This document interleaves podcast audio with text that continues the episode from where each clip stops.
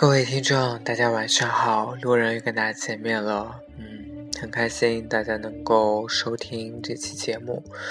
啊，上期节目在就是在录的时候，就是开录的时候，说了一下路人昨天就是怎么说呢，又传达了一下负能量，嗯，其实可能我也是缺乏一个。出口发泄口，所以就是不得不在节目里面就是说一下自己的现状。嗯，其实节目的初衷呢，是真的希望就是给各位听众去带来一些积极的东西，或者说，嗯，一些正能量。嗯，所以。嗯，很抱歉，就是昨天给大家传达了一些不好的情绪。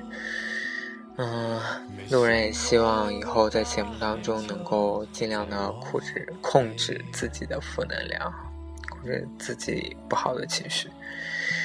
不要把一些嗯跟节目无关的情绪啊事情带到节目里来。好，今天开始我们的节目吧。啊，今天路人想跟大家聊一聊直男眼中的 gay 是什么样的。嗯，其实，呃，路人一直是跟直男朋友会保持一些距离，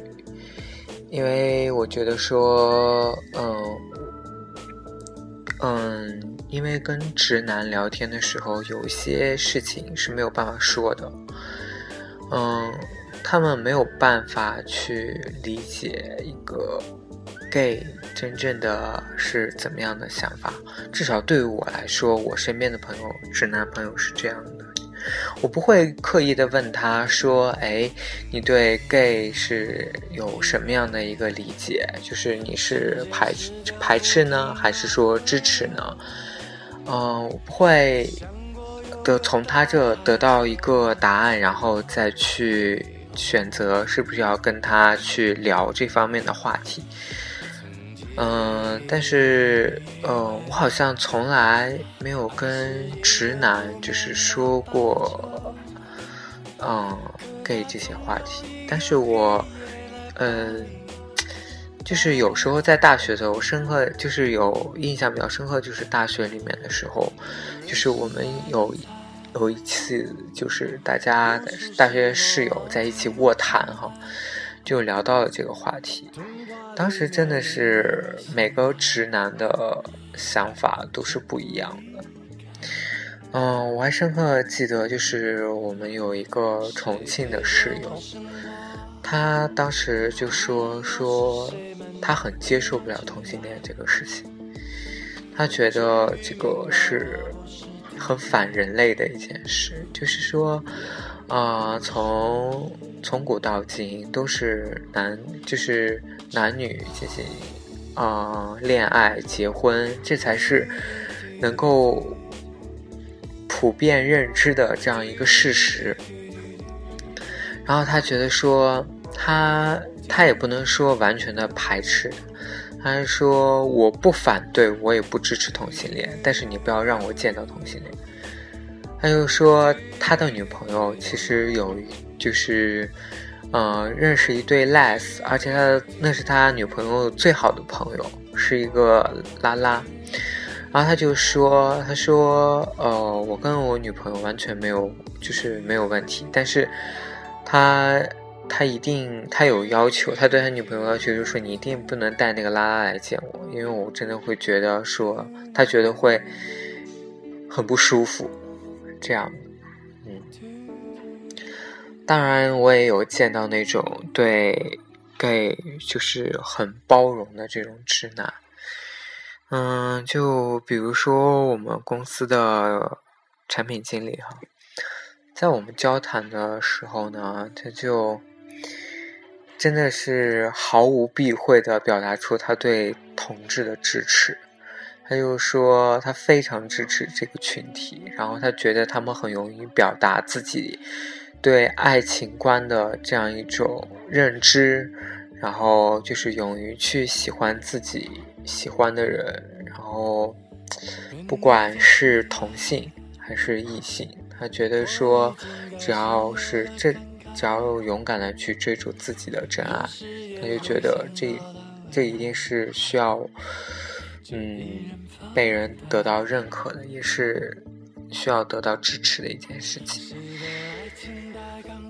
嗯，其实我有时候会，有时候哈，有时候会想说，就是那些很支持同性恋的直男，会不会他其实都有弯的潜质，或者他其实内心里某方面是有这样倾向，只不过是他还是一个直男啊，他大部分上来说是一个直男，嗯，而且。有些直男呢，就是我遇到的直男，他他怎么说？就是有些时候，我觉得直男是一个死脑筋，就是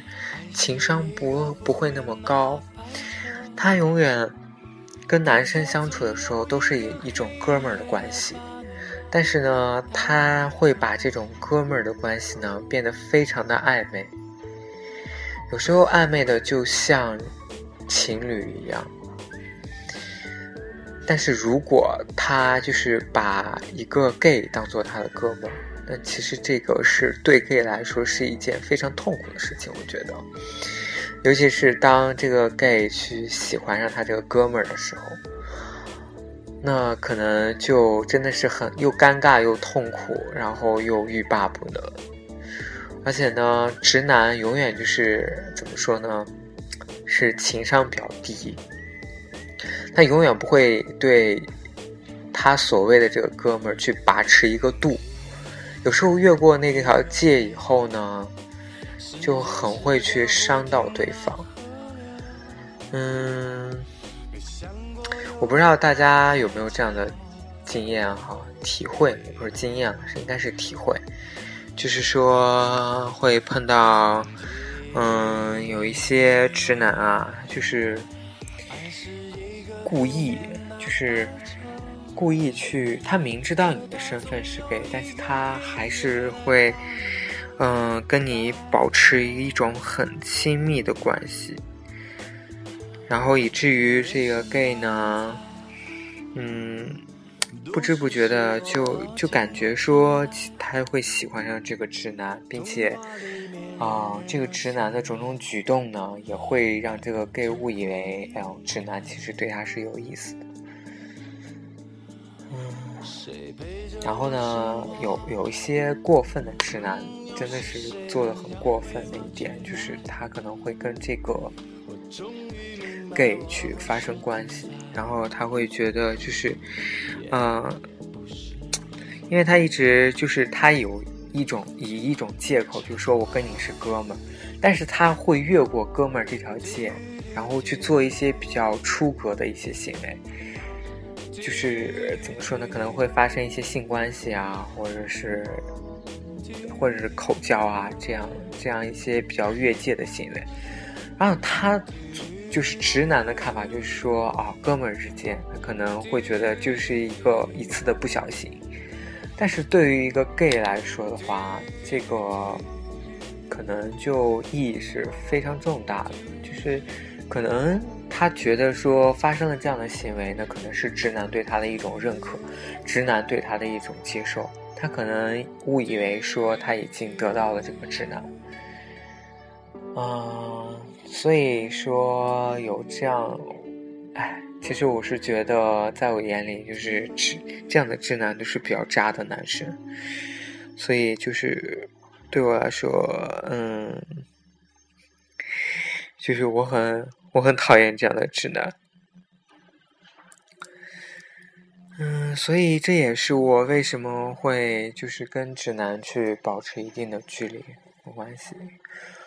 我记得我有一个朋友，就有一个直男的朋友，他一直觉得说，为什么感觉我们俩就是聊了很多，但是他一直觉得我不走心，就是我跟他聊的都是很表面上的东西，没有跟他真正的深入聊。因为我真的不知道该如何去跟直男去聊一些我内心的想法，这种可能一旦触及我内心的东西，更多的是我对于自己以 gay 这样一种身份在这个社会上生活，我觉得我的一些嗯，我的一些认知，我的一些爱情观，我一些事。啊，事业观，这都是可能以我是一个 gay 这种前提为出发点的，所以我可能就是比较跟直男有不太一样的想法，有些时候他们可能不会理解，所以我也更多时候不愿意去说。嗯，我也不会去做一些，就是怎么说呢？就比如说问这些直男，就是说你们会不会接受 gay 啊？如果是接受 gay 的话，那我愿意跟你去做这种深入的交流。但我也不会愿意去，啊，询问他，然后就是给自己就是做一个选择，要不要就是真正的跟他。啊，去打开心扉，去聊自己的一些心事。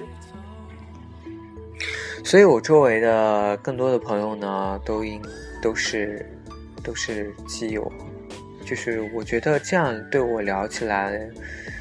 可能会比较怎么说呢？就是比较没有负担，比较更直接一些。嗯，所以就是说。这是我对直男的一种看法。